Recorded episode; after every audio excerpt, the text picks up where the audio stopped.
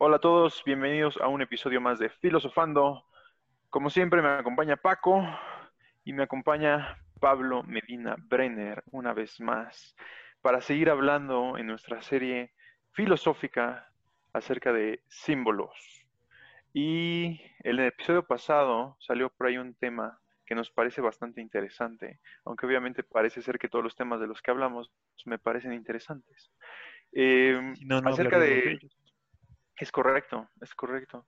Eh, acerca justamente del de el arquetipo del héroe y su viaje, vamos a decirlo de esa manera, su transición, y cómo casi siempre aparece un elemento mágico, por decirlo de alguna manera, ¿no?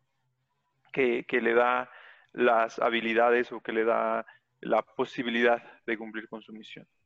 Y generalmente es interesante que este elemento es un arma, y en la mayoría de las ocasiones es una espada. Así es que el día de hoy vamos a estar hablando justamente de espadas, pero espadas como símbolo. Entonces, Pablo, no sé si te gustaría abrir un poquito con el tema acerca de qué es, cómo se presentan estas, estas eh, herramientas que platicamos un poquito en el episodio anterior eh, en el camino del héroe. Sí, Artur, gracias. Fíjate, eh, nada más recapitulando un poquito, la idea era que el, mito del héroe usualmente se desarrolla empezando en un lugar de confort, que puede ser el pueblo, puede ser la civilización, en la que el héroe eh, puede entender un mundo completamente definido y que tiene bastante sentido. Y después tiene un llamado, ese llamado usualmente le da este, una idea de que existe un mundo caótico afuera de, afuera de lo conocido. Siempre existe algo que, em, que es nuevo, pero que le da miedo, pero al mismo tiempo lo atrae, o inclusive se le revela que existe una historia mucho más grande detrás de lo que él consideraba su cotidiano. Cuando empieza a hacer sus primeras salidas hacia este mundo desconocido, usualmente es bastante débil y tiene que pasar varias pruebas tiene que pasar em, varios enfrentamientos antes de obtener la fuerza necesaria para enfrentarse al, dragón o enfrentarse al antagonista de la historia.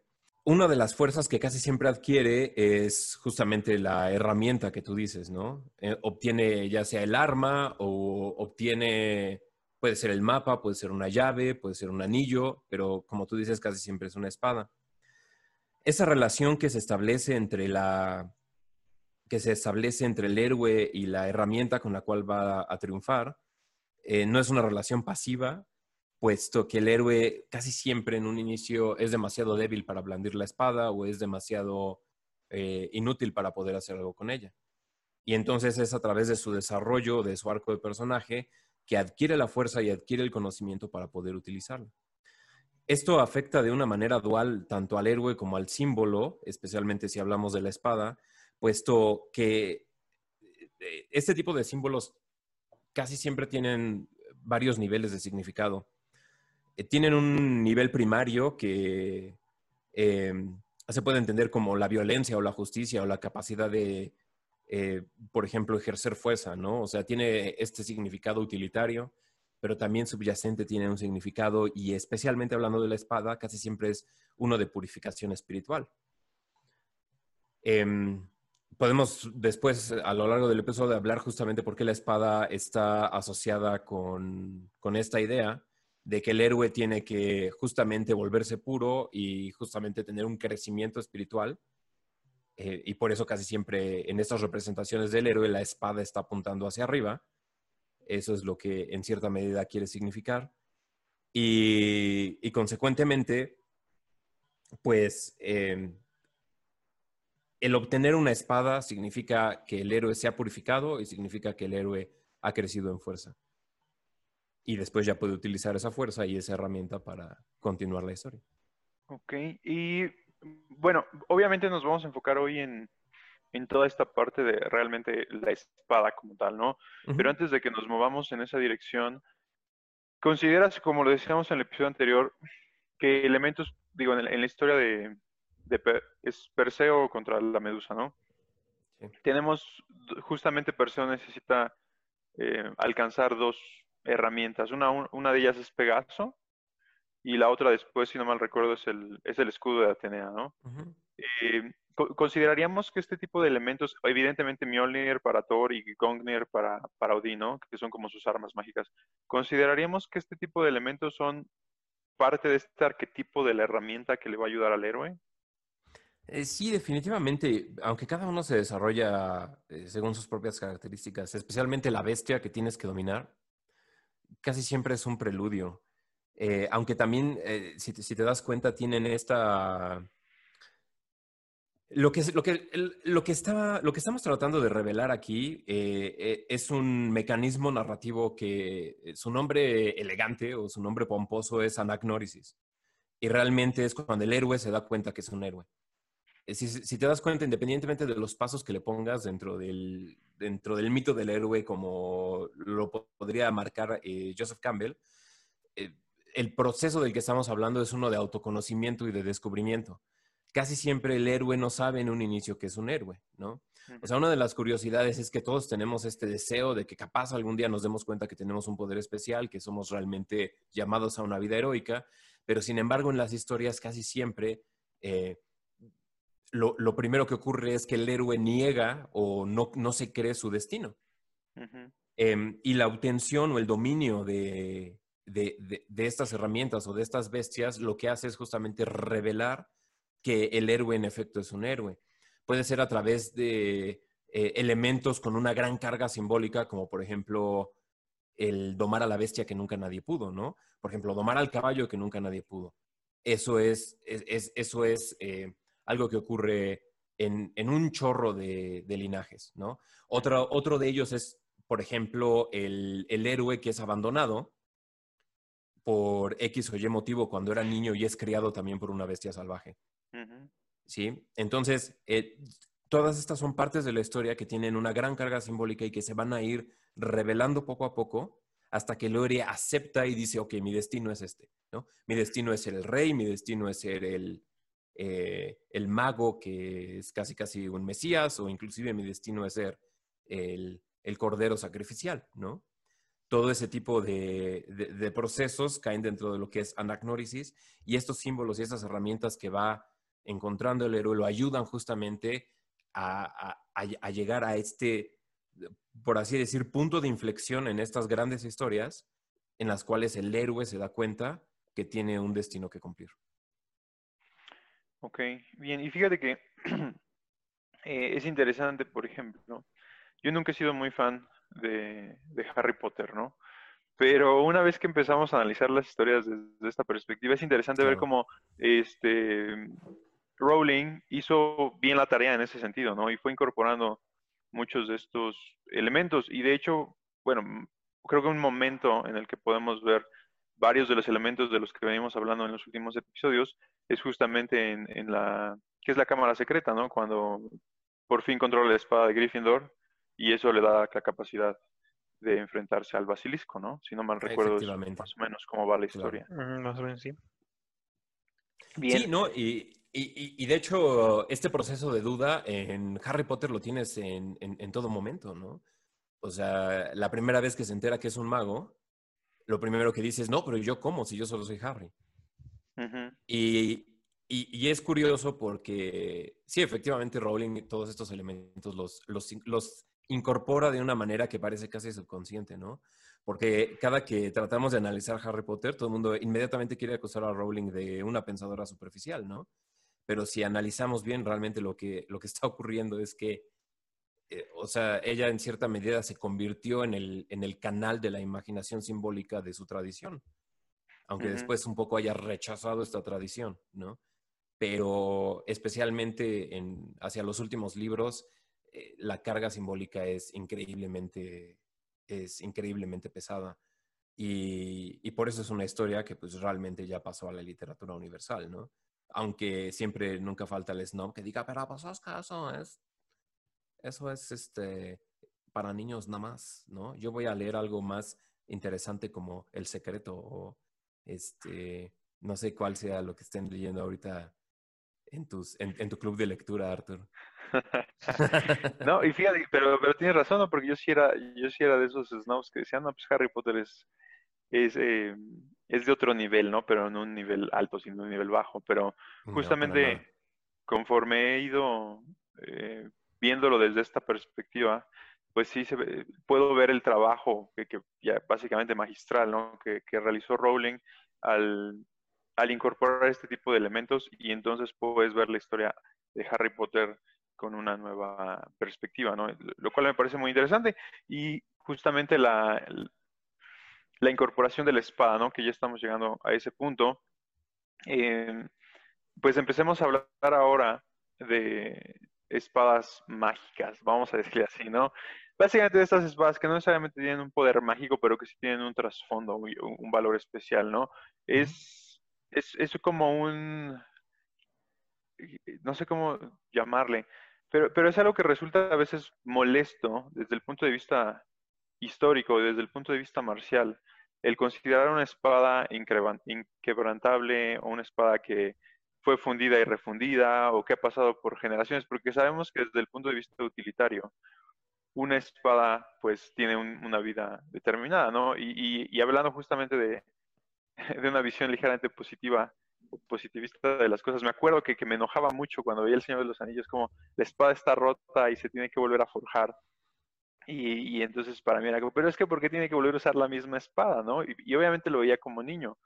Em, pero básicamente es uno de los grandes, es parte del arquetipo, ¿no? La espada que se rompió y que tiene que ser eh, eh, reconstruida, ¿no?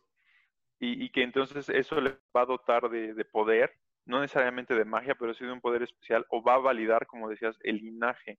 Que creo que es el caso de Aragorn, ¿no? Lo, que acaba haciendo. Al, al guardar por siempre las piezas y en el momento del gran enfrentamiento tener la capacidad de, esta espada es reforjada por algún poder mágico y entonces es de vuelta al héroe, ¿no? Claro, y si, si quisiéramos hablar de la historia de la espada perfecta, estaríamos hablando de Anduril, ¿no?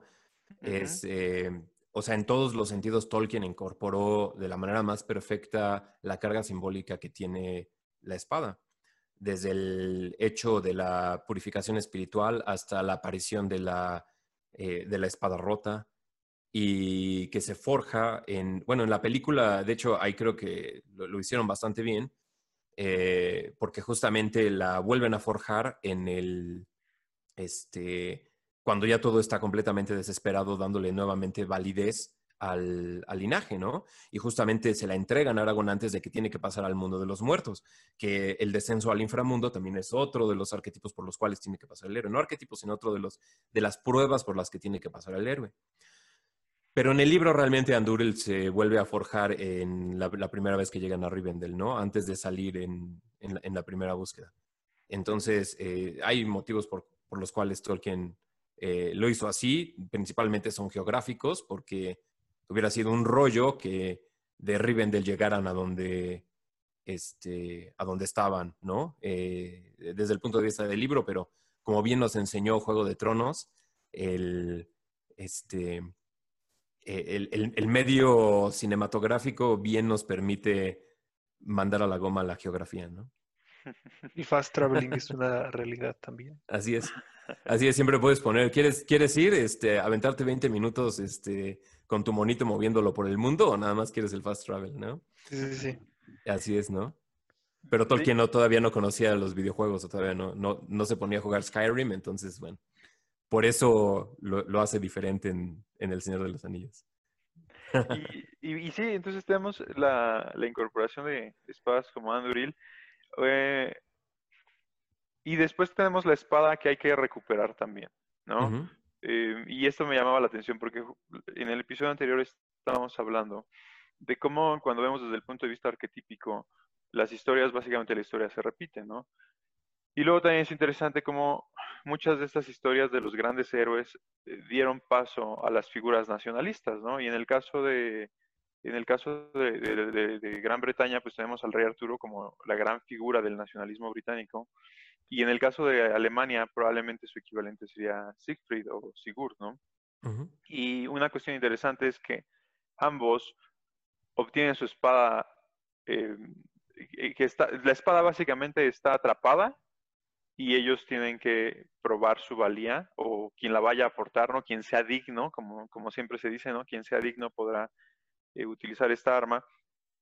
a través de, extraerla, ¿no? Y, siempre está como la historia de varios lo intentaron y nadie pudo tomarla hasta que llegó quien era digno, ¿no? Y, me llamaba la atención porque eh, todos conocemos la, historia de la espada en la piedra y todos sabemos que pasa, por ejemplo, de acuerdo a la historia de, Disney, ¿no? Son varias, y, varias personas, hombres fuertes y caballeros que intentan sacarla y de repente llega este niñito todo enclenque que básicamente es como el aprendiz de mago, pero ni siquiera llega aprendiz, ¿no? Simplemente vive con, con y la extrae sin ningún problema. Y, en versiones un poquito más clásicas, pues la espada pasa eh, años, si no décadas, atrapada en, la piedra hasta que llega eh, un joven Arturo a, poder sacarla, ¿no? De la piedra.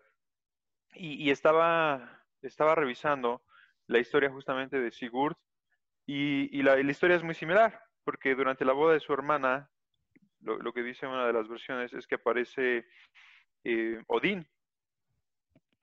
Y es Odín quien, quien, en un árbol que se encuentra en medio del, salón en el que se está llevando a cabo la celebración, clava una espada que normalmente se llama Balmung o se llama Gram, dependiendo de la tradición, si es la nórdica o la germánica. y, muchos guerreros que están ahí intentan extraer la espada y les es imposible lograrlo hasta que se levanta Sigurd y la toma sin ningún problema, ¿no?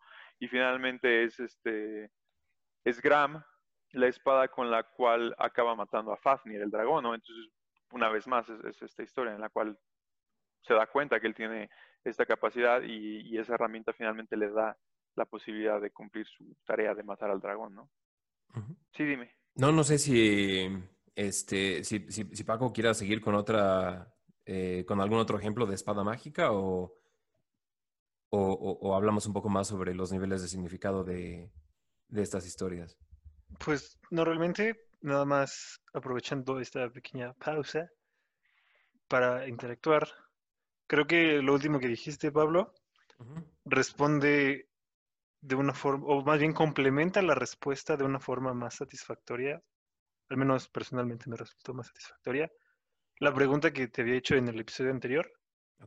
Si no la, si no saben cuál es, pues vayan a ver el episodio anterior.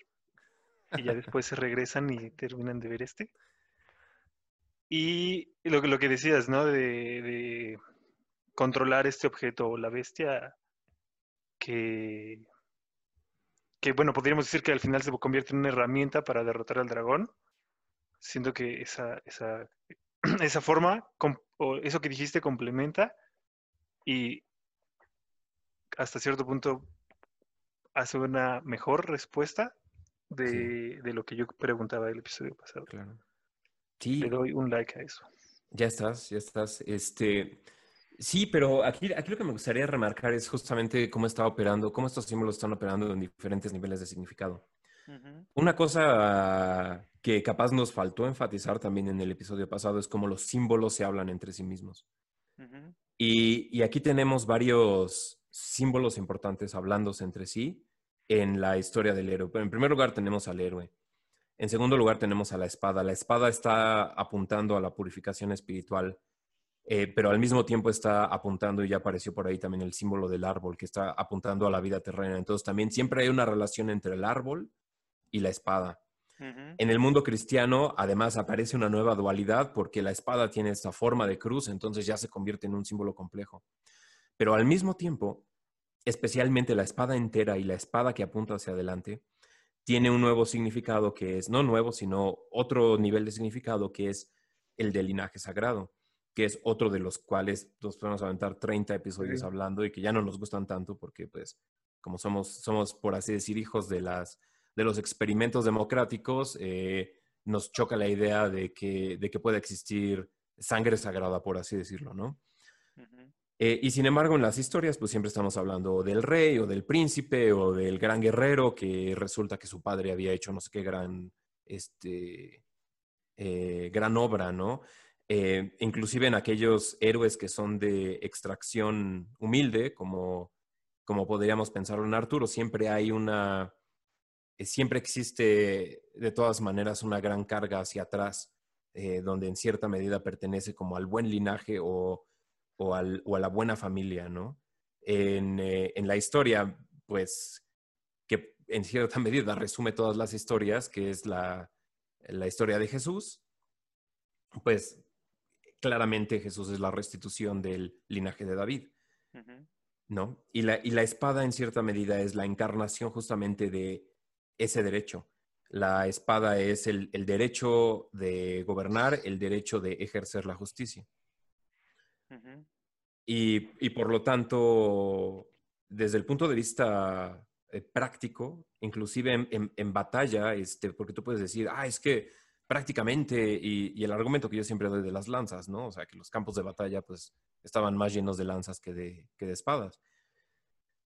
Eh, pero sin embargo, la fuerza que, le daba a, un pueblo, eh, la fuerza simbólica que le daba el, tener a una figura que blandía una espada, especialmente si esa espada también tenía un buen linaje, eh, pues, pues no puede ser descartado, ¿no? Porque al, fin y al cabo, pues son todos estos elementos intangibles dentro de, dentro de la batalla y dentro de la historia, como la moral de un ejército o su disposición para sacrificarse por el buen nombre de un rey, etcétera, ¿no? Un ejemplo, un ejemplo muy claro es, eh, por ejemplo, lo que pasa con el Cid, ¿no? Porque el Cid es un héroe que está en contradicción. El Cid, de hecho, es un héroe que está sirviendo a un mal rey.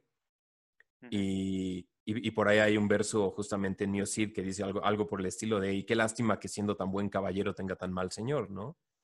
Y sin embargo recibe dos espadas, ¿no? Que aquí estamos hablando de una doble dualidad que son las que en cierta medida le permiten o lo justifican para ser el verdadero héroe de la historia.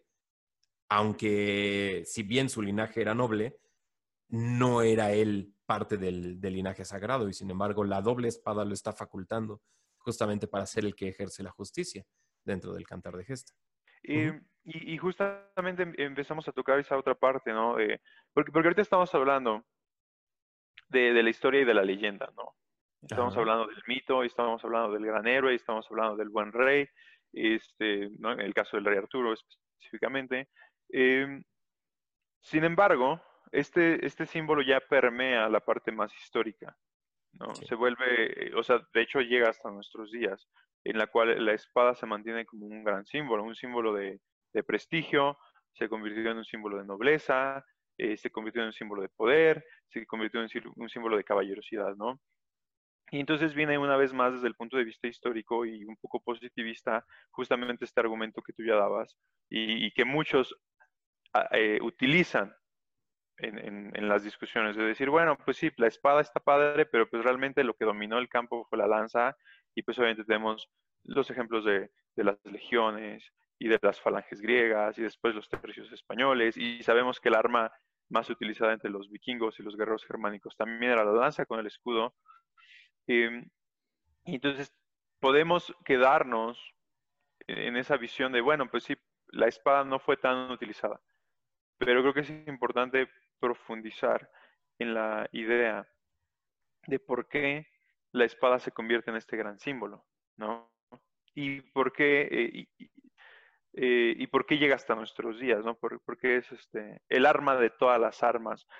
Desde el punto de vista práctico, a mí me gusta pensar siempre que había dos cuestiones. Una espada es muchísimo más cara de producirse, sobre todo las buenas espadas, ¿no? Es probable que con lo que en esos tiempos con lo que tú generabas una buena espada para alguien que tuviese la capacidad de pagarla, eh, ibas a producir varios, si no cientos, miles de lanzas, ¿no?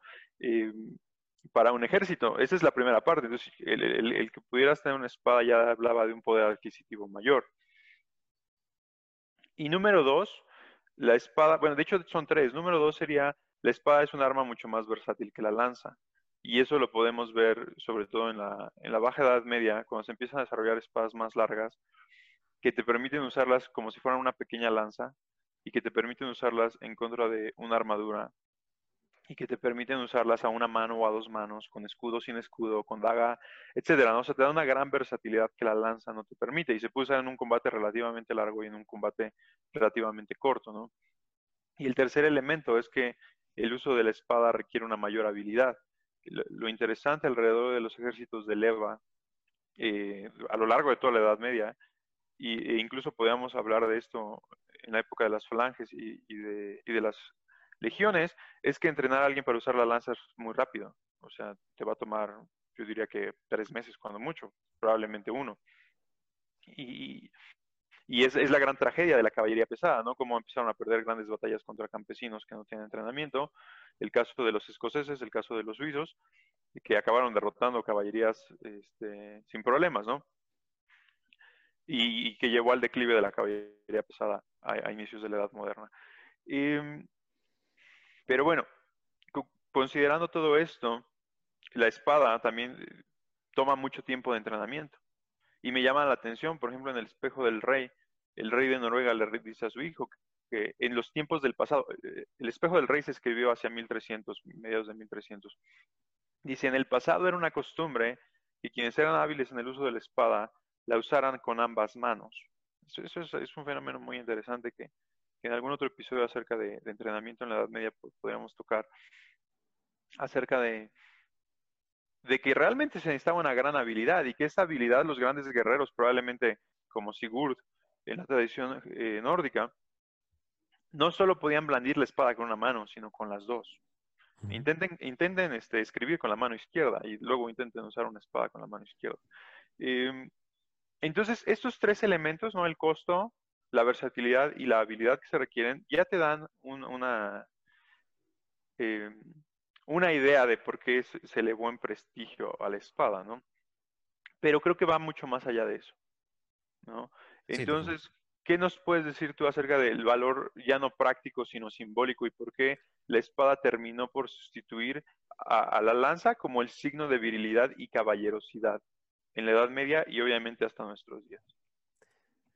Sí, fíjate que creo que aquí tocas puntos bien importantes y que nos hacen un poco entrar también en lo que es la psique del medieval o inclusive del antiguo, porque eh, producir estas armas era ridículamente caro, ¿no?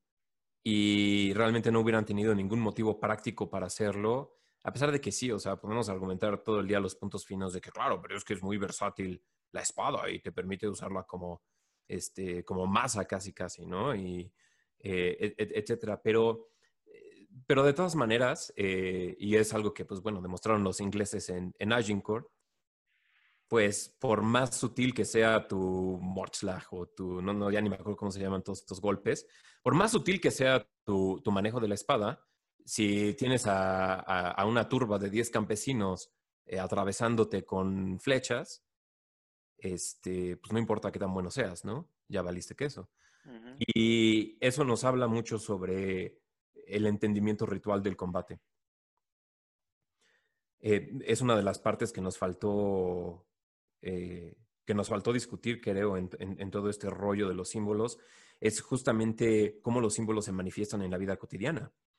Porque sí podemos hablar nosotros de estos momentos de gran inspiración donde nos acercamos a una obra de arte y de repente sentimos, oh Dios mío, es que esto está cargado de significado y casi no lo entiendo y sin embargo lo entiendo con perfecta lucidez espiritual, que es el modo en el que nosotros nos acercamos a los símbolos. Pero realmente el, medieval y el antiguo viven en un mundo que tiene una dimensión que para nosotros es bastante plana y es justamente la, la dimensión ritual y la dimensión espiritual, que se está manifestando todo el tiempo en todos los aspectos de la vida entre ellos el combate, ¿no? O sea, hoy en día nosotros tratamos de reducirlo como magia o reducirlo como algo sobrenatural pero realmente el, medieval lo entiende como algo que está perfectamente integrado a la continuidad de la vida. O sea, no hay una discontinuidad tan marcada entre lo ritual y lo, este, y lo secular o lo cotidiano. Mm, la espada en particular nuevamente toma su poder por su asociación y por su afinidad con la, por ejemplo, con la flama, ¿no? En el, en el articulillo que te mandé de, este, de Sirlot, el, eh, la asociación que existe entre, entre ambas es, es muy clara y a veces para nosotros puede parecer un poco muy bobo, ¿no? Porque puedes decir, bueno, ¿por qué se llama, este, por qué hay una asociación tan fuerte entre la espada y la flama? la, la, principal eh, asociación es, en principalmente metafórica, es principalmente metafórica y tiene que ver por la forma que tiene yo puedo hacer una metáfora y yo digo, y entonces iba el caballero por el campo de batalla blandiendo este, su flamígero brazo y demás, y todo el mundo va a entender que más o menos se trata de una espada. Em, o sea, que llevaba fuego en la mano y con el fuego fue purificando el campo de batalla, ¿no? esa, es, esa es una idea eh, que si yo te cuento un poema de ese estilo, pues lo, lo, puedes entender, ¿no? Entonces, esa es la primera afinidad. Pero la segunda tiene que ver un poco más allá y justamente tiene que ver por quién podía tener las espadas, ¿no? Solamente aquellos que, que, estén en los niveles muy altos la van a poder tener. Otra cosa es la forma de la espada apunta siempre hacia algún lado. Y principalmente cuando apunta hacia arriba, entonces se convierte en símbolo de purificación. Ese es otro motivo por el cual, por ejemplo, a los nobles se los ejecutaba con, espada y no con, la masa, ¿no? Em, por ejemplo, los videojuegos usualmente, eh, si están muy bien hechos, usualmente tienen eh, eh, la imaginación simbólica, la captan bastante bien, ¿no? pero creo que en, todos estos juegos de fantasía de los 80 hubo un poco una corrupción porque muchas veces al, al, paladino, al guerrero sagrado, le dieron la masa en vez de la espada, ¿no? Y eso de hecho creo que es un error, porque la masa está más asociada al castigo. En las ejecuciones eh, públicas, te partían en la rueda con la masa, no con la espada. La espada estaba reservada justamente para aquellos linajes nobles. ¿Por qué? Porque desde el punto de vista de la psique medieval, al campesino lo estás, estás castigando el crimen, ni siquiera es tanto que estás castigando al campesino, estás castigando al crimen y por lo tanto necesitas un instrumento de castigo. Y sin embargo, el crimen entre el noble, lo que estás tratando de hacer, estás tratando de purificar el, linaje, estás tratando de purificar la mancha que se hizo por el, por el crimen sobre el linaje y entonces por eso estás utilizando la espada, que es símbolo de purificación. Em, creo que aquí nosotros, evidentemente, si ya queremos darle un giro quizás un poco más, no voy a decir político, pero un poco más sociológico, sería que empecemos justamente a hablar de la, de la figura que de la espada, que como tú dices es el caballero, que es aquel que tiene el juramento justamente de pelear por, eh, pelear por la justicia, de mantener el orden en el reino del rey, etcétera, ¿no? Pero también otro que blande la espada es justamente el rey, la figura del rey bueno. Todas aquellas espadas mágicas las asociamos con el rey justo, con esta figura, pues sí, patriarcal, que tiene la capacidad de traer orden y justicia al reino. Em, por ejemplo, eh, creo que pues, aquí siempre hay referencias artúricas y, y, lo más claro es lo que ocurre, por ejemplo, con Inglaterra, ¿no? O sea, cuando el rey Arturo está sentado en su trono y está blandiendo Excalibur, el reino está en paz. Y cuando pierde Excalibur por X o Y motivo, o, se vuelve impuro y ya no puede este, blandir a Excalibur, como ocurre en algunas versiones, que por ejemplo por celos este, pelea con Excalibur contra, no fue Percival, contra Lancelot y, la espada se rompe por su propia voluntad. ¿No? La espada se rompe y no solamente eso, sino que se pierde en la tierra y no es hasta que se purifica el rey que la dama del lago una vez más le regresa la espada. ¿sí? Entonces, nuevamente, espada y caballero o espada y rey están íntimamente ligados. La espada refleja el estado espiritual del rey y al mismo tiempo el, rey en cierta medida este, simboliza el poder de la espada. No puedes entender uno sin el otro. Sí. Y, y fíjate que mencionas un punto bien interesante porque ya sé que si tenemos fans de Dungeons and Dragons o algo escuchándonos, van a decir, oye, pero es que el paladín utiliza la masa porque el guerrero espiritual no puede derramar sangre. Esa generalmente es la justificación que se le da, ¿no? Te iba a preguntar algo parecido. Eh, si quieres, haz la pregunta, Paco. Sí. O sea, justamente a eso que ibas, y estaba preguntando con el micrófono apagado, pero Este, lo que yo entiendo del paladín, sobre todo de ese concepto que estaba hablando Pablo, es un guerrero que es, sí, en parte caballeresco, pero que parte de su poder viene de cierta divinidad o que digamos es lo que podríamos considerar como mitad caballero, mitad mago, ¿no? Por así decirlo.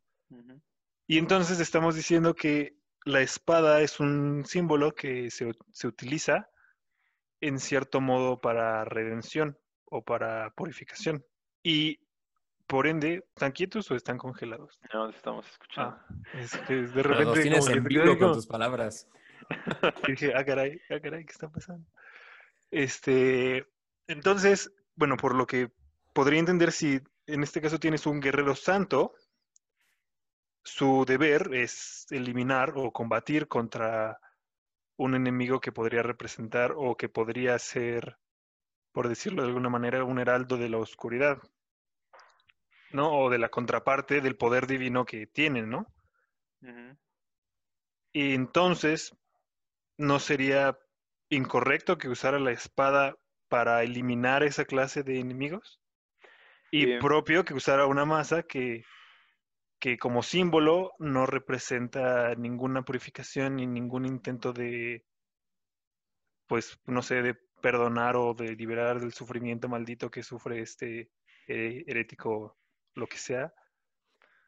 No lo sé, o sea, desde mi perspectiva creo que, así como lo empezaron a decir ahorita, porque pues tampoco es que tenga una licenciatura en análisis de paladines, este, me parece más adecuado que tenga un arma que no sea una espada para realizar esa tarea.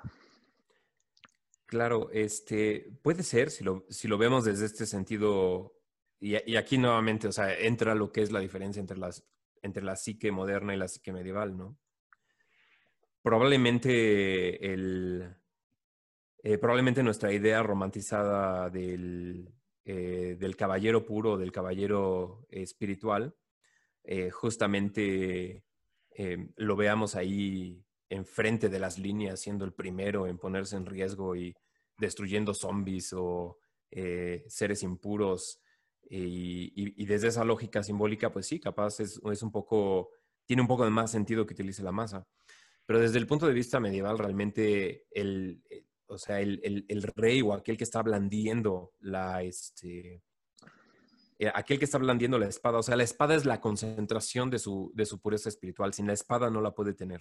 Y es nuevamente de lo que, de lo que hablábamos en un inicio sobre los símbolos. O sea, una vez que pierdes el símbolo como artefacto físico, por así decirlo, también pierdes el significado. Para nosotros no, para nosotros no es tanta la carga porque justamente siempre estamos pensando en términos naturalistas o pragmáticos o utilitarios, pero desde el punto de vista medieval sería una verdadera tragedia que despojes al, guerrero santo, que lo despojes de su espada. Y de hecho por eso, eh, por ejemplo, esto todavía ocurre en muchísimas religiones en, Oriente, el, sacerdote todavía lleva una espada. Es parte de su indumentaria ritual.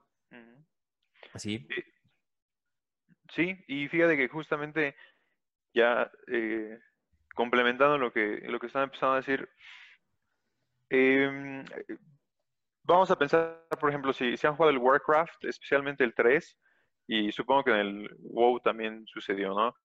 El paladín, que es justamente este guerrero sagrado que tiene la capacidad de pelear, pero al mismo tiempo también tiene el libro mágico y puede conjurar y curar, etc.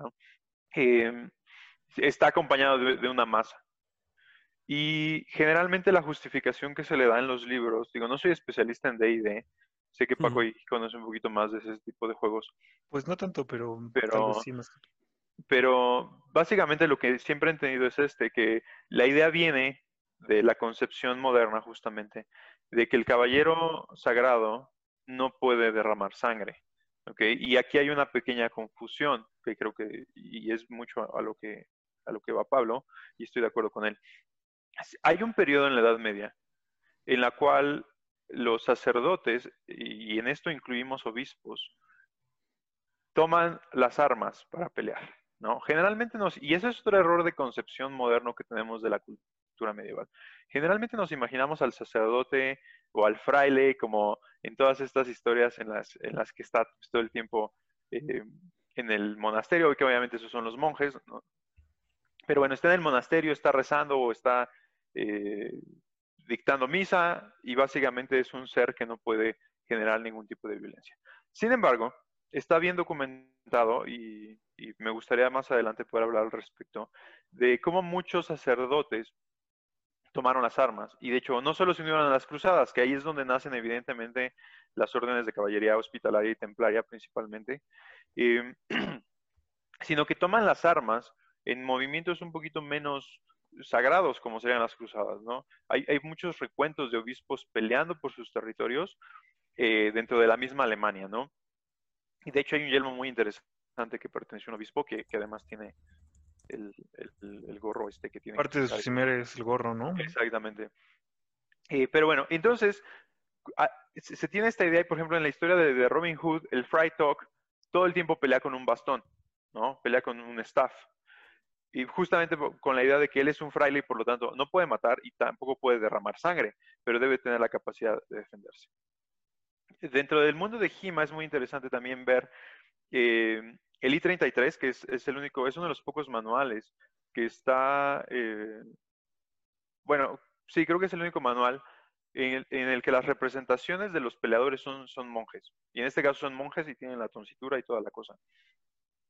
Lo que es interesante es que durante todo el manual no se habla de estocar al oponente y una de las hipótesis es que no puedes estocar porque son monjes y por lo tanto no te pueden matar, ¿no? Estocar es una, dentro del contexto alemán, es, es una forma de, de asesinato doloso, por lo tanto un monje no puede incurrir en este tipo de comportamientos.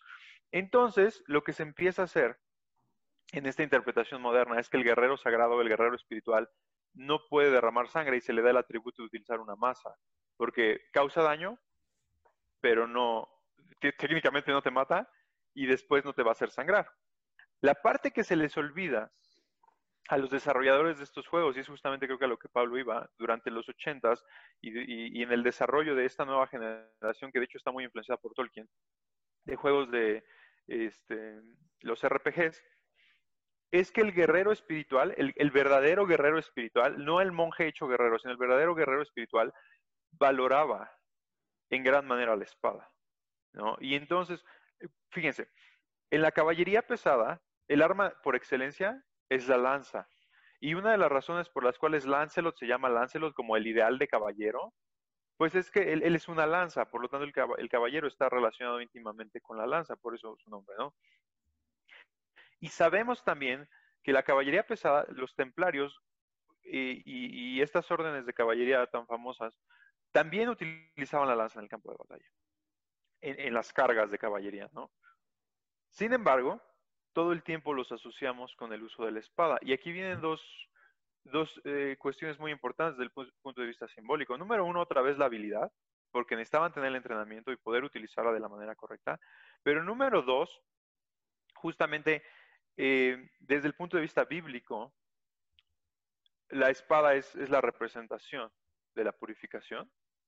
Y desde el punto de vista religioso, la espada ya se le empieza a dar esta carga de un crucifijo también, ¿no? Entonces tenemos esta, esta imagen siempre en nuestra mente, en la cultura popular, del caballero arrodillado, rezando, utilizando la espada como un crucifijo, ¿no? Entonces, Estoy de acuerdo con Pablo en que termina por ser un error porque finalmente el guerrero espiritual necesita la espada y es la espada purificadora. Y como decía Pablo, existe la relación entre la espada y el fuego. Y, por ejemplo, lo pensamos, una espada, una espada flamígera no tiene ningún sentido. Desde el punto de vista de combate no tiene ningún sentido, pero desde el punto de vista simbólico sí lo tiene. Porque para empezar, en la forma de construirla ya es más difícil. En la forma de usarla no es tan práctica. ¿no? Porque tiene todas estas ondulaciones, pero desde el punto de vista simbólico está representando a la flama dentro de la misma espada, ¿no? Y, es interesante porque en algunos pasajes bíblicos se habla del fuego que va a probar lo que es valioso o no. Entonces tienes que pasar incluso tu mismo carácter. esos pasajes hablan del carácter, ¿no?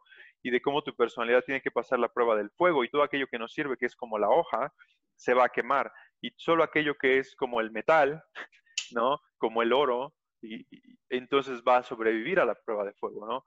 Entonces, el caballero templario, por ejemplo, se ve en muchos momentos como el, que va a purificar Tierra Santa. Se ve como el que va a defender al desprotegido. Y entonces la espada se presenta como la verdadera herramienta. Y por eso no vemos, difícilmente vas a ver una representación del caballero templario con una lanza. ¿no? Sí las hay, pero generalmente es con la espada, porque la espada es el símbolo divino, ¿no? Cuando se habla del Apocalipsis, aparecen dos seres y de su boca sale una espada de fuego que viene a purificar. Y, cuando se habla del cordero, generalmente el cordero, que es el símbolo de la purificación también, eh, utiliza una espada. Entonces, desde el punto de vista espiritual, desde el punto de vista religioso, solamente hay una, una lógica, y es que el caballero espiritual utiliza la espada. Creo que lo dices muy bien y creo que eso es algo que cuando, cuando estamos tratando de analizar las historias a un nivel simbólico tenemos que justamente tratar de penetrar en esta lógica que tienen. Porque puedes tratar de meter una lógica pragmática o una lógica, este, por ejemplo, ah, pero es que cómo va a derramar sangre el, este, el, sagrado. Entonces le voy a poner una que, un arma que no. Entonces de repente ya resulta que tienes al, al paladín luchando con tasers en vez de, este, ¿no? Y sin embargo, eh, lo, lo, decimos y nos da risa, ¿no? Aunque desde ese punto de vista eh, pragmático, pues tendría más sentido. La, la, realidad de las cosas es esa, ¿no? Es que la, la espada eh, sigue teniendo esa gran carga como, como el arma perfecta. Aunque pragmáticamente sea, tenga sus complicaciones, eh, históricamente no haya sido la más predominante en el campo de batalla, de todas maneras es aquella que, que sigue manteniendo ese significado y que sigue teniendo esa carga y por lo tanto siempre la vamos a asociar con el héroe. Eh, sería, a mí, se me haría, inmediatamente nos chocaría un poco esa escena del Señor de los Anillos, donde eh, Elrond le entrega a la Anduril a Aragorn y entonces la cámara va justamente siguiendo hacia arriba, ¿no? La longitud entera de la espada. y, y, bueno, eso claramente nos está hablando de la ascensión espiritual de Aragorn, ¿no? Que de ser el, el Ranger está transformándose en ese momento en rey. y, y pues ahora imagínate que lo que está blandiendo ahí es una masa, ¿no? Visualmente, inmediatamente se nos hace chocante, inmediatamente se nos hace un poco, un poco ridículo. Em, y, y, así ocurre con, con, la mayoría de los símbolos, ¿no? Eh, justamente por esto han terminado por, por ser adoptados en el ritual. Y si tú ves la liturgia de un chorro de religiones, están justamente plagadas de este tipo de símbolos. Para poder verdaderamente penetrar en la riqueza de lo que te están tratando de decir y no solamente decir, ah, es que es superstición medieval, eh, tienes que, que, tratar de leer un poco más justamente en esta lógica simbólica. Y es cuando aquellos niveles de significado más profundos tienden a, a revelarse, ¿no? Eh, sí, y fíjate que lo dijiste a modo de broma, y, pero es verdad. Te voy a decir que solamente creo que de todas estas historias, la, única, la única excepción que entra dentro del parámetro es Mjolnir. Justo eso iba a preguntar ahorita. El, mazo que, echa rayos, ¿no? Finalmente. Pero hay, hay un par de elementos, ¿no? En cual Thor, justamente al igual que Arturo, necesita tener ciertas características, necesita ser eh, necesita tener esta, eh, es digno, es el único que puede utilizar a Mjolnir, ¿no? Y que Mjolnir es, es básicamente la única arma de este estilo, o de las pocas, y los invito en los comentarios si, si recuerdan alguna otra que no es una espada.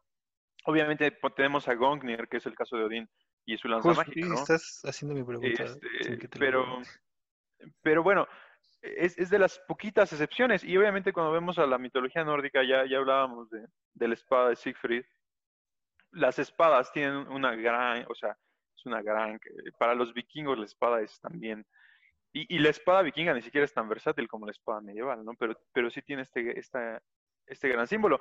¿Y quién es el portador de la espada en el caso de los nórdicos? Es Tyr, que bueno, igual me puede aventar una hora hablando de Tyr, porque Tyr es, creo yo, el, el gran dios eh, eh, olvidado de la mitología nórdica, pero es quien tiene la capacidad de utilizar la espada y es el único que tiene el coraje de enfrentarse a Fenrir y por eso acaba perdiendo la mano. Y hablando de esta habilidad de la ambidestría, es, es, el, es el dios que acaba peleando con la mano izquierda y tiene la habilidad de blandir la espada con ambas manos. Y entonces cuando vemos este tipo de historias desde esa perspectiva, toman un, valor todavía más, eh, más grande ¿no? en, lo que están tratando de decirnos. Em, pero bueno, entonces Paco, no sé cuál era la pregunta, pero creo que iba más o menos en ese sentido. Estaba súper relacionada, creo que dijiste exactamente todo lo que quería preguntar y era justamente que en el caso de los nórdicos, pues tenemos a Thor, que en sí es el dios del trueno y protector de la humanidad. Y, y ah, bueno, eh, me recuerda un, chiste, un meme, chiste 3 para filosofando, apúntenlo, que le pregunta, e, este, ¿y cuál es su nombre? Y es este, hijo de Odín, heredero del trono de Asgard, protector de Midgard, el único portador de Mjolnir, todopoderoso Thor. Y le responde, ah, señor, eso no cabe en su vasito del Starbucks. Entonces, este, pues todo eso, ¿no? Y es alguien que utiliza el martillo, ¿no? Y justamente me acuerdo que antes, cuando tuvimos esta conversación de Tyr y de Thor y de Odín, tú me dijiste, Arturo, que pues al final el martillo es el arma pues del campesino, ¿no? Porque el, el, pues el, herrero o el campesino normal pues va a tener más a la mano esta clase de herramienta antes que una lanza o que una espada o que una masa. Y luego, bueno, dejando de lado esta explicación reextendida, te iba a decir, ¿no? O sea, tenemos a Thor que, pues es el protector de la humanidad y que utiliza su martillo. Y luego tenemos también a Odín, que es el padre de todo y el que todo lo sabe. Y muchas cosas más que Sodin. Y tiene su lanza, ¿no? Y de hecho a mí me gusta muchísimo más Gungnir que, que otras armas. Pero ninguno de ellos, que son pues más allegados a la cultura que podríamos, o al, digamos, al sentimiento humano, no utilizan espadas y justamente Tyr, que es el dios de la guerra, pues sí la usa, ¿no? Y sí, o sea, él que es pues lo que podríamos considerar más alguien más destructor que protector y cómo es que se los símbolos interactúan en estos tres personajes o por ejemplo este Frey, ¿no? Frey también tiene una espada, no recuerdo ahora mismo cómo se llama, pero sé que su habilidad o la razón por la que es especial es que se puede blandir por sí sola, ¿no? Y Frey es un dios, eh, pues, del campo. Es, es este, es dios de la, ¿cómo se De la fertilidad en relación a la, a la, pues, al campo y a la agricultura y todo esto. Pero aún así es un, es un, un dios que no está íntimamente relacionado con la con la protección del hombre o con el ascenso o con los con con el símbolo que hemos estado analizando en este episodio y lo, anterior. Pero eh, pues yo diría que ya quedó un poco resuelto con, lo que dijiste sin que te preguntaras.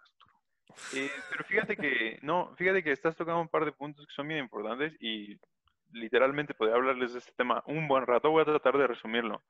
Pero hay un montón de factores que tenemos que entender de la mitología nórdica que van a acabar por responder muchas de estas preguntas. Una de ellas, de hecho, lo quise tocar en el episodio anterior, en, el camino del héroe y en la aparición de los dioses y en el mito. Sin embargo, bueno, la, conversación nos llevó, nos llevó, a otra parte, pero nos está regresando a ese punto en este momento.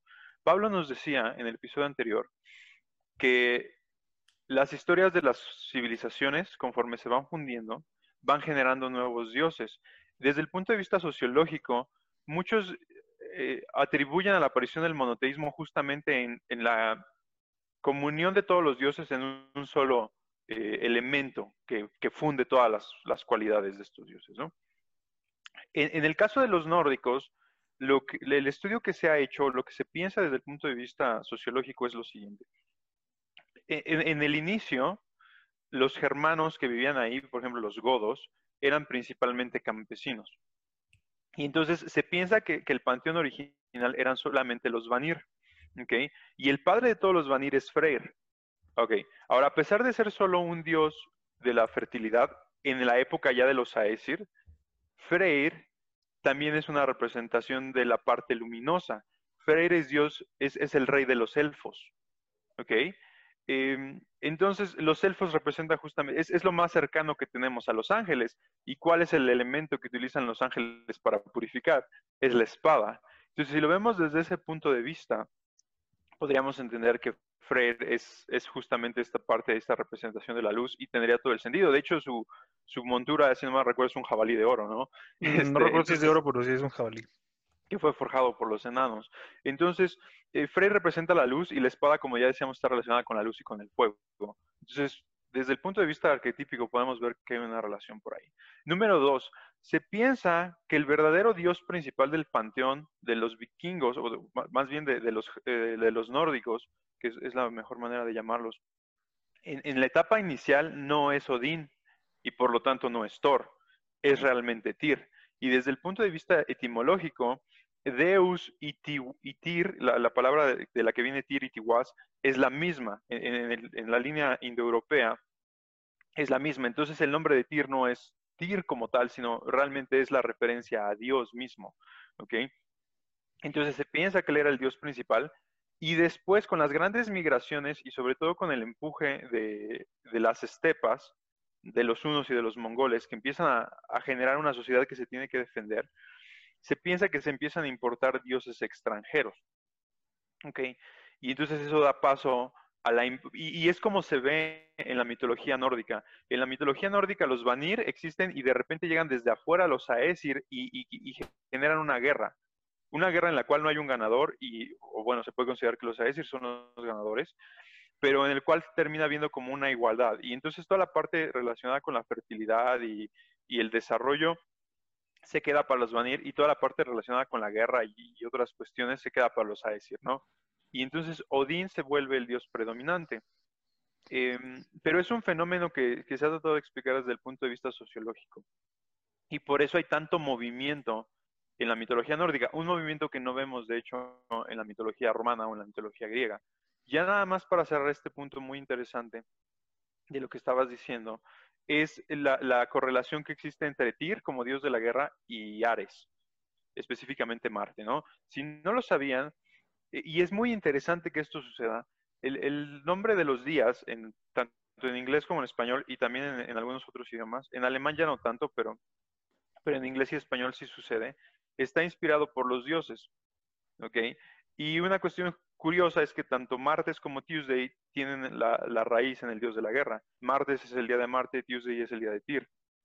Y en el panteón, los historiadores romanos, cuando hacían la comparación con la mitología germánica, decían que básicamente el, dios que cumplía con los atributos de, Ares era justamente Tyr. Y bueno, de Marte. Y es interesante porque en muchos de nuestro, nuestro imaginario actual vemos a Ares siempre con la lanza. ¿Por qué? Pues porque los hoplitas y, las falanges utilizaban la lanza, pero el símbolo que se asocia con Ares normalmente es la espada. Al igual que la espada es el símbolo que se eh, relaciona con, con Tyr, ¿no? Entonces, hay un montón de paralelismos ahí. Eh, hay mucho más en lo que podemos hablar justamente. La, mitología nórdica es apasionante porque es muy compleja en todo este tipo de movimientos que se piensa están relacionados con cuestiones sociológicas y profundizar en por qué Odín, que es el padre de todas las cosas, y Thor, que es el protector de la humanidad, que de hecho es el arquetipo del Salvador, eh, y comparte muchísimas características con la historia de Jesús, em, requiere un estudio un poquito más profundo en, la cuestión sociológica y cómo evolucionó la, sociedad nórdica a partir de las grandes migraciones, ¿no? Pero sí, ahí está la razón, una de las razones por las cuales Odín y Thor no lo tienen y sí lo hace Tyr. Ok. Muy bien, muy bien, súper profunda la explicación, Artur. Perfecto. Ahora, Pablo, sí. bueno, no sé si querías decir algo más de este tema. Quiero hacer una distinción importante, eh, especialmente sobre la espada y el rey, y también para hablar un poco más de, las masas, eh, como el, rey que justamente adopta el cetro. Entonces, me gustaría hablar justamente de este movimiento de el rey que blande espada versus el rey que blande cetro que también mm. es una distinción bastante importante. Pero, a ver, tu, pregunta primero. Mira, eh, iba más, y es justamente en, otra de las transfiguraciones, si quieres, del uso de la espada. Ahí con, eh, porque la espada justamente representa pureza y representa justicia, ¿no? Con la, la historia de Salomón, ¿no? Con la espada voy a repartir justicia y parte al niño en dos. Em, pero más adelante, y en muchas tradiciones, la justicia toma la figura femenina. Y entonces tenemos obviamente a la justicia con los ojos vendados, la espada en una mano y la balanza en la otra, ¿no? Entonces también tiene un poquito esta, esta relación con, eh, tiene su aspecto femenino, ¿no? Y es una de las grandes virtudes, digamos, del, de la espada como símbolo, que, que, es una dualidad siempre. O sea, que tiene atributos en ambos lados. Así es, no, qué bueno y qué bueno que lo dices porque es a donde quiero empezar a, este, a fomentar que cancelen el podcast hablando de política y demás, pero sí, sí quiero llegar a ello. Nada más, entonces deja, eh, lo más rápido que pueda hago la distinción entre el, entre el cetro y la espada, ¿no? Sí. Eh, porque, porque es, es, bastante importante. Entonces, el, el, rey que va a establecer el reino, o el rey que está en guerra, o el rey que está en acción, o usualmente el rey a través del héroe, como es el caso de Carlomagno, a través de, de, Rolando, eh, eh, es el que tiene la espada. Pero una vez que el rey esté establecido y que el reino está, por así decir, este, ya seguro, entonces, como símbolo justamente de justicia y de la capacidad de poder distribuir el castigo, entonces el rey empieza a blandir el cetro, que es una forma de masa. Entonces, esa es una distinción también bastante importante que tenemos que hacer. No todos los reyes están blandiendo una espada y, lo van a encontrar en muchas representaciones donde el rey, de hecho, está eh, en una mano blandiendo un orbe, hablando justamente de su derecho universal, y por otro lado está hablando de este, blandiendo un cetro, que es el símbolo de que tiene la capacidad justamente de repartir justicia. Ahora, eh, tocando al siguiente tema que, eh, hablando de la parte femenina de la, de la justicia, ah, la, la, justicia moderna que encontramos afuera de todos los juzgados es una alegoría, no es un símbolo. Sí tiene algunas cargas simbólicas, como por ejemplo, de un lado tiene la balanza, que dice, claro, pero yo voy a, repartir igual y, y, sin distinción, y está vendada, entonces eso no, no es un símbolo, es una alegoría, ¿no? Y, es de una concepción un poco más moderna. Es, como, yo lo veo, para mí la alegoría son como, como símbolos en blanco y negro, ¿no? Mientras que el, mientras que el símbolo es significado en, este, en alta definición, la alegoría para mí es eh, significado en blanco y negro. Y bastante pixeleado además, ¿no? Eh, pero, pero sí existe una relación muy cercana eh, entre, entre el rey bueno, el rey que tiene la capacidad justamente de ejercer y al mismo de ejercer justicia y ejercer castigo y al mismo tiempo la madre compasiva. De hecho, son símbolos que, que van de un lado a otro. Eh, siempre van de la mano, siempre donde se muestra uno, se muestra el otro, ¿no? En aquellos, en aquellos momentos en los cuales el reino está en peligro, entonces aparece justamente nuevamente la espada, que eh, bien que mal, pues es un signo de virilidad, ¿no? Y, la analogía aquí, pues es bastante clara, ¿no?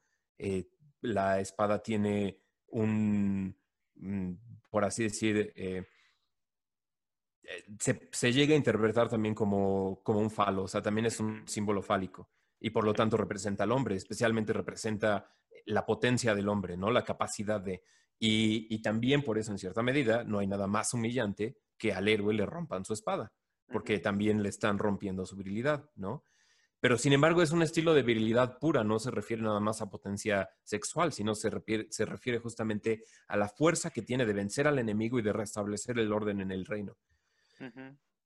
Cuando, cuando el reino está en, en paz, entonces el, el, rey adopta el cetro y tenemos este como nuevo símbolo que es, y ya lo habíamos dicho desde el principio, que es el hermano de la espada. Y el hermano de la espada en su versión femenina es el árbol. El árbol es aquello que echa raíces en la tierra, es aquello que da la vida. En Tolkien también lo se ve muy claramente eh, como el árbol que no, ha, que no ha florecido en no sé cuántos siglos y de repente justamente cuando retorna el rey, entonces la versión femenina, que es la, la compasión, eh, nuevamente florece. ¿sí?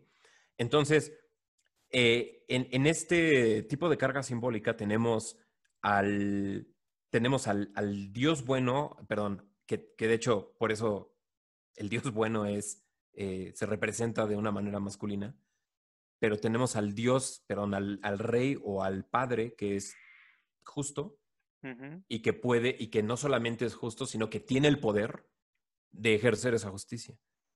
Y siempre va acompañado de su compañera, eh, la madre compasiva o la reina buena. Eh, en este caso es la diosa de la fertilidad, por así decir. sobre la que todo va a florecer y es la que te puede perdonar eh, cualquier cosa. Cuando, cuando estos dos están actuando en armonía, entonces es cuando el reino florece en todos los aspectos. El héroe es, cuando, por ejemplo, se le da al, al, sacerdote o al héroe, se le da la espada, el rey blande el cetro, pero al mismo tiempo el árbol del significa el, árbol que significa el reino florece, ¿no? Y todos prosperan y ese es el estado de cosas en el cual queremos estar. Por eso eh, psicológicamente siempre estamos hablando de un equilibrio entre fuerzas masculinas y fuerzas femeninas. En el momento en el que se pierde ese equilibrio, tienes todos estos vicios, ¿no? El vicio cuando solamente tienes al cuando solamente tienes al rey repartiendo justicia, lo que ocurre es justamente que el, reino se vuelve demasiado severo y se vuelve demasiado inflexible, se vuelve demasiado totalitario, ¿no? Pero tienes el, lado contrario. El lado contrario es cuando tienes a la reina, a la reina buena, eh, perdonando exactamente a todos los criminales. Y un poco es lo que está pasando hoy en día en Occidente, que tenemos un, un poco este exceso de compasión, donde creemos que los monstruos son incomprendidos, que era un tema que ya tocaba la vez pasada, al mismo tiempo creemos que, este, por ejemplo, los criminales nunca hacen las cosas por maldad, sino que lo hacen por incomprensión o por circunstancias. Y, creemos que el papel de la justicia nunca es castigar, sino que es rehabilitar. Y, y, entonces, cuando te vas demasiado a ese, a ese, exceso, lo que tienes es justamente el caos. Cualquiera de los dos excesos te va a llevar a la aparición y aquí un poco estamos amarrando todo, pero esta idea es una que he estado manejando ya bastante tiempo. Tienes la aparición de las figuras oscuras, tienes la, aparición de la sombra de estos símbolos, porque curiosamente todos estos símbolos también tienen su contraparte eh, terrorífica o su contraparte oscura. La contraparte oscura del rey, del rey bueno, si no tiene la contraparte de la madre compasiva, es el tirano. Y la contraparte de la, este, de la reina buena es el, culto a la muerte. Curiosamente, esta inversión es, es, muy curiosa como ocurre, pero por ejemplo en México ha ocurrido de una manera bastante eh, interesante. Y en cierta medida se debe justamente a la impotencia o la, o la este, ineptitud de, eh, del aparato de justicia. Eh, se debe a, la, en cierta medida, y no lo, digo en el, no lo digo en el sentido de género, sino lo digo en el sentido simbólico, se debe a la feminización o, a la castración del sistema de justicia, la impunidad, etcétera, ¿no?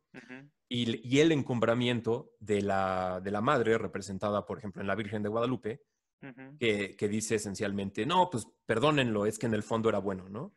Entonces llega el criminal y hace las peores atrocidades del mundo y de todas maneras este, tiene una madre que le llore, ¿no? Y no solamente una madre literal, sino tenemos eh, como símbolo a la, Virgen que está repartiendo perdón a diestra y siniestra. Y lo curioso es que justamente surgió el, el, símbolo inverso de la Virgen de Guadalupe, que es la, eh, la Santa Muerte. Y la Santa Muerte, si lo ves en, sus representaciones, en su iconografía, de hecho es una Virgen de Guadalupe oscura. y, la desgracia, la desgracia histórica de, de, de, esta narrativa simbólica que les estoy tratando de dibujar es que el, el rey bueno no puede regresar sin que antes regrese el rey oscuro. Solamente el rey oscuro puede este, destruir a la, a la Santa Muerte. Y desgraciadamente ese es el tirano, ¿no? Y una vez que el tirano queda establecido dentro del reino y que estamos en caos este, absoluto, entonces puede resurgir el, el buen rey. Em, en, y esto lo hizo un poco por accidente, pero, pero Enrique Krause en su, en su libro bastante es un libro bastante mediocre en todos los aspectos, pero pues creo que es una lectura obligada para casi todos, que es el de El Estado soy yo o algo, algo, algo así se llamaba, ¿no? Este, donde supuestamente trata de, de, decir que Trump y, y el peje son eh, lo mismo. Em, justamente, justamente habla de, eh, de linaje sagrado, o sea, justamente, y te digo que lo hace completamente por accidente, dice, sí, es que el, problema que hay en cierta medida en América Latina es que se expulsó al gobernante que tiene el derecho de gobernar. Y esa es, en cierta medida, como la gran desgracia del ciclo histórico de, de América Latina, que justamente se expulsó al rey bueno y, encumbramos a la, a la, madre compasiva. Pero como no tiene su contraparte, entonces estábamos en cierta medida destinados a sumirnos en el caos, que es este, pues lo que hemos visto en los últimos 20 años en México, por ejemplo. ¿no? Yo diría más, yo diría 100. Eh, al menos desde la revolución. Es cierto, claro, sí, tienes toda la razón. sí, la revolución. Yo, pienso, yo lo veo de esa manera. Creo que, creo que en, Europa fue la revolución francesa la que empezó a generar este tipo de movimiento. Así es. Eh, más allá de si, si, si, la nobleza francesa merecía o no continuar eh, en el poder, creo que la revolución francesa justamente viene a romper con este y ni siquiera es el status quo, sino con el balance, ¿no? Que, que sí ya estaba deteriorado, que estaba deteriorado hasta la tiranía. Claro. Pero, pero que le cortó la cabeza a la hidra para generar unas nuevas, que todavía no terminan de entender. Y, y que, que, hoy vivimos aún las repercusiones de esa revolución, ¿no? Y en el caso mexicano lo veo por lo menos desde la revolución, eh, que, que empezamos a tener esos problemas. Pero bueno, creo que nos salimos ligeramente de la espada y nos fuimos hacia hacia el rey. Pero están relacionados, Arturo, están relacionados. No puedes, hablar de, no puedes hablar de uno sin el otro. Definitivamente, estoy completamente de acuerdo y, creo que lo venimos viendo, ¿no? O sea, finalmente siempre acabamos hablando de la sombra, finalmente siempre acabamos hablando del enemigo. Final, o sea, los símbolos están interrelacionados y siempre acabas tocando uno hablando de otro, ¿no? Y es, es, es, lo bello. Y otra cuestión muy importante que decías, y para mí este es un mensaje, creo que si, si en algún momento me dijeran ¿Cuál es, si tuvieses que dar un mensaje y, que ese fuera tu mensaje para el resto de, quien te fuera a escuchar, ¿cuál sería? Es justamente lo que acabas de decir. El balance es la parte más importante. Mucho de, la luz te ciega y mucho de oscuridad te ciega, ¿no? Entonces creo que siempre debemos encontrar el balance en, todo. Eso para mí me parece lo más importante. Y ahora ya nada más creo que para ir cerrando este episodio, eh, quería retomar un poquito justo lo que decías. la espada como falo, como el símbolo de la virilidad, pero más que eso, porque ya lo tocaste, ya lo hablaste, más que eso, cómo justamente la espada sustituye a la lanza. Desde el punto de vista antropológico y desde el punto de vista sociológico, principalmente antropológico, se considera que el símbolo del, del hombre es una flecha, ¿no? Y por eso tenemos el circulito con una flecha apuntando hacia arriba como, masculino, porque la primera herramienta que desarrollamos fue la lanza y después la flecha. Sin embargo, eventualmente, y eso viene en el proceso histórico, es realmente la espada quien acaba tomando ese papel, ¿no? Y digo, ya, ya venimos hablando mucho de esto, pero no sé si hay algo ahí con lo que podamos rematar al respecto. Pues creo que creo que es una, buena manera de cerrar. Eh, y yo nada más añadiría que que este tipo de, este tipo de símbolos, porque a veces puede, parecer un poco controversial lo que, lo que estamos diciendo, realmente estos símbolos también son manifestaciones de aquellos patrones íntimos de nuestra psique y aquellas realidades que son eh, bastante poderosas en, nosotros, ¿no? Desde la justicia, la repartición de la vida o la muerte y eh, inclusive nuestra eh, nuestra propia realidad, ya sea como hombres o mujeres, y, nuestro, y, por lo consiguiente nuestro papel en el mundo a partir de ello, ¿no? También tiene que ver con nuestro papel en, la historia, tiene que ver con el, inclusive el orgullo o el modo en el que nos relacionamos con nuestra propia civilización o nuestra propia sociedad. Y, y, si nos damos cuenta, estos símbolos de hecho están ahí todo el tiempo, ¿no?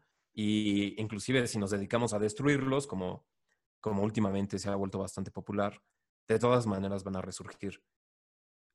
Así los símbolos no, eh, mejor dicho, nosotros no podemos vivir sin símbolos.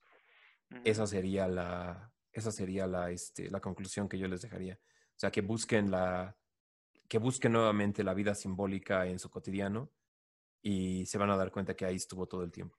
Claro. Y, y yo para cerrar también, tratando de combinar todo lo que venimos diciendo, trato de, juntar tres puntos. Número uno, el balance es lo más importante. ¿okay? Y Pablo lo decía hace rato, el símbolo de la virilidad, de la masculinidad, con, este, con esta flechita viendo hacia arriba, que se dice que es un falo, que es una lanza, que es una flecha o que es una espada. Como decía Pablo hace, hace unos minutos, no representa a la masculinidad descontrolada, sino justamente la espada representa esa idea de balance. Eh, es, es quien da justicia y es quien purifica, pero eso también le da una parte, que, una parte de control. ¿okay? Y eso me lleva un poco a lo que hablábamos anteriormente de la incorporación de la sombra. Eh, y me gusta mucho esta frase. Todos los hombres necesitan una espada. Tiene que estar enfundada, tiene que estar guardada, pero todos necesitamos una espada. Porque el hombre que es capaz de violencia es capaz de defenderse. Y esa es una de, las principales funciones de la espada, la defensa. Y esa es una de las principales funciones del caballero, la defensa. Y, cuando dejamos salir esto de control, es cuando básicamente no incorporamos la sombra, sino que la sombra nos controla. Entonces, em, por eso me, parecía muy brillante básicamente lo que decías, ¿no? Es mantenerlo en control. Eh, y es, es, incorporar esa parte violenta que, que, es natural en la humanidad, no solo del género masculino, sino en la humanidad en general, y traerla bajo control. ¿okay? Y creo que esa es también una de las grandes representaciones de la espada. Hay, muchas historias de estas espadas, tanto, eh, hay una historia, no, no, recuerdo el nombre de la espada en Japón, y después está, eh, si no mal recuerdo el nombre, es Dain Slave, que es una espada vikinga, que cada vez que es desenfundada tiene que matar a alguien. Cuando tienes esta idea de, de, la espada sedienta de sangre, según yo será Tirfing, pero continúa. Sí, em, la, historia de Dying Slave y de Tirfing son muy similares, pero bueno, el punto es ese, la espada hambrienta de sangre. Generalmente lo que hace es que el portador sea muy cuidadoso y que no desenfunde la espada para cualquier tontería, ¿no? Es como, ya saqué mi espada, nada más para espantar a los demás. No, es, si la vas a sacar es porque la necesitas usar en realidad. Entonces creo que es muy importante esa parte, ¿no? Incorporar si lo quieren ver como una sombra, esa sombra, o incorporar esa masculinidad o esa virilidad o ese símbolo de agresión de una forma correcta, balanceada, en la cual te va a servir para defender, te va a servir para hacer el bien, te va a servir para proteger, y no es una violencia descontrolada finalmente, ¿no? Eh, y eso me deja las puertas abiertas para un tema que tengo muchas ganas de hablar, que es justamente la dualidad de la violencia.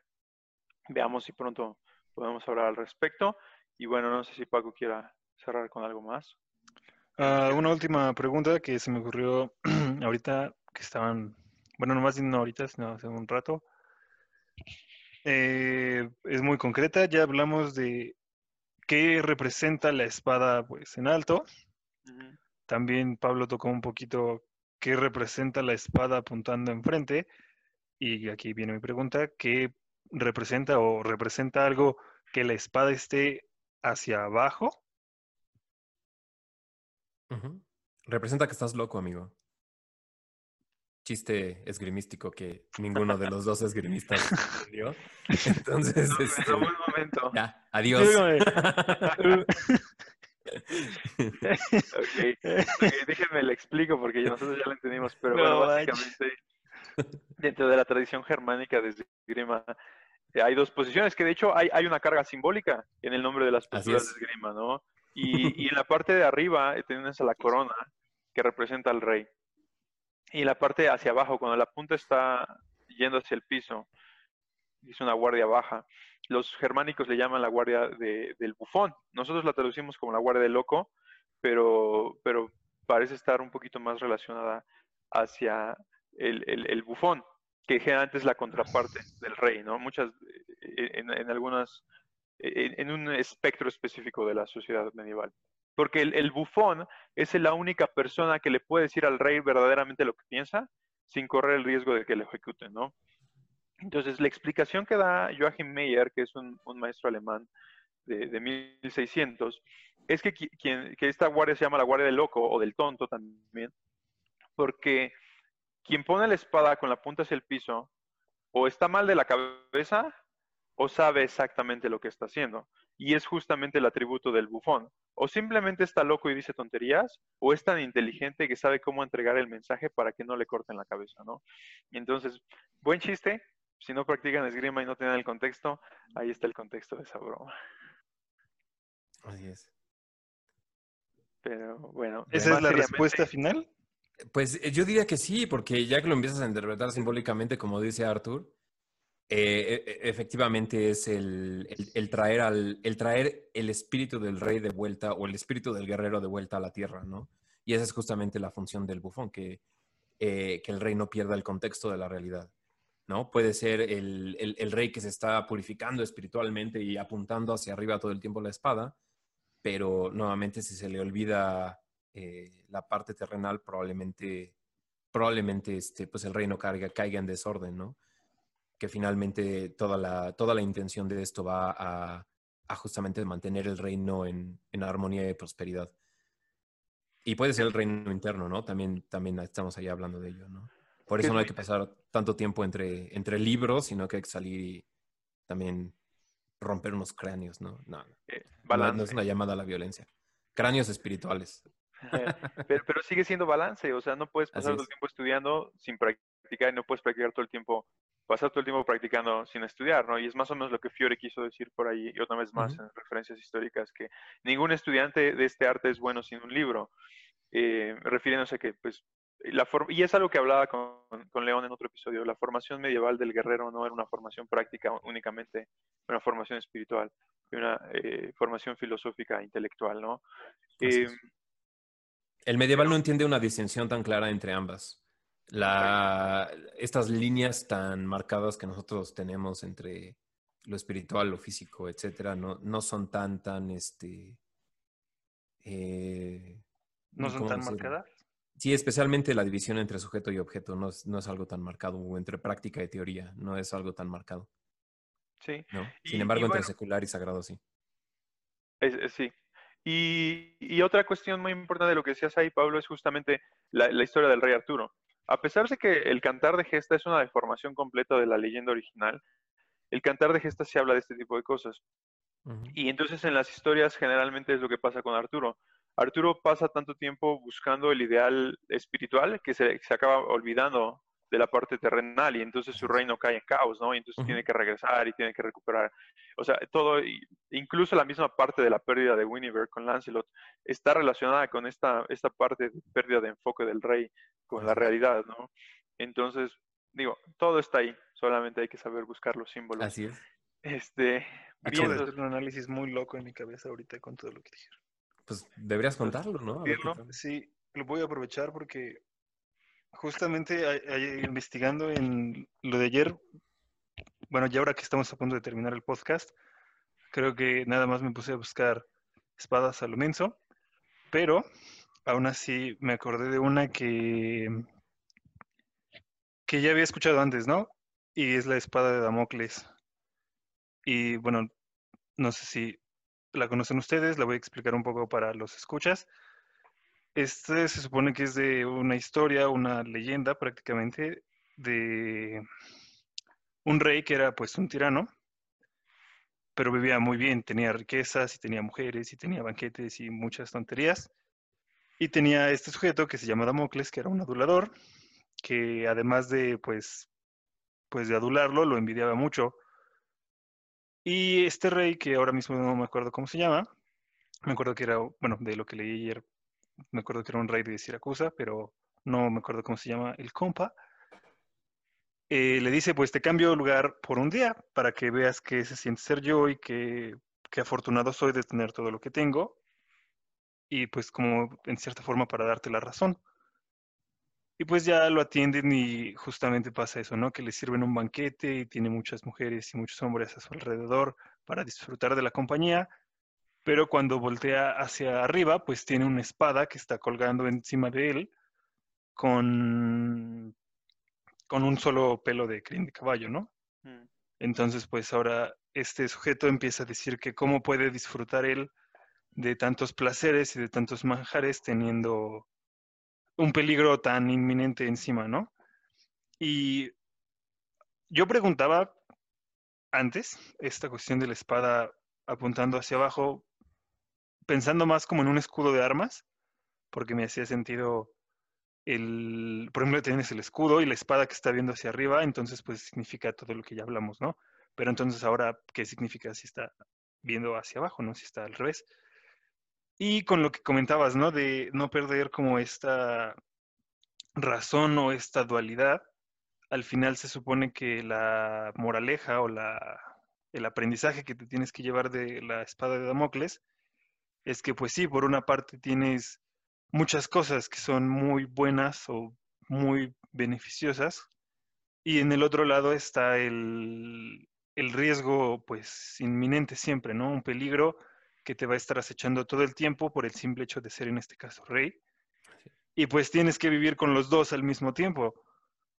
Entonces con todo esto como lo último que dijeron ustedes y acordándome de esta parte de la espada de Damocles, creo que maximiza el significado y también poniendo este un poco de lo que decía Arturo de si tuviera que tener un mensaje para la posteridad sería como pues también aprende a analizar y poner atención a los detalles pequeños que hay en las cosas. Que en este caso no lo entendí hasta que pues tuve más conocimiento, pero al final tiene muchísimo sentido de, cómo el símbolo se, se, presenta y se... Pues no solo significa la espada, ¿no? Sino todo el contexto se, se junta, que también es una parte que nos gusta mucho Arturo y a mí, la conexión entre todas las cosas.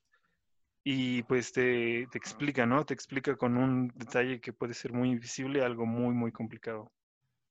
Así es. Esa es la magia de los símbolos. Y ese es el propósito de Filosofando. Finalmente la idea es cortar su mente y generar una nueva perspectiva finalmente. La, verdad es que sí. Eh, una de las cosas que disfruto de compartir estos temas es cuando logramos este proceso y podemos hacer que no solo, digo, los escuchas, pero también nosotros lleguemos a estas conclusiones de, oh, ahí está, mind blow, ¿no? Entonces espero que así como con Paco, ustedes también puedan tener momentos de, de iluminación a través de nuestras conversaciones. Y pues muchísimas gracias, Paco, por tus comentarios. Pablo, muchísimas gracias por tus aportes.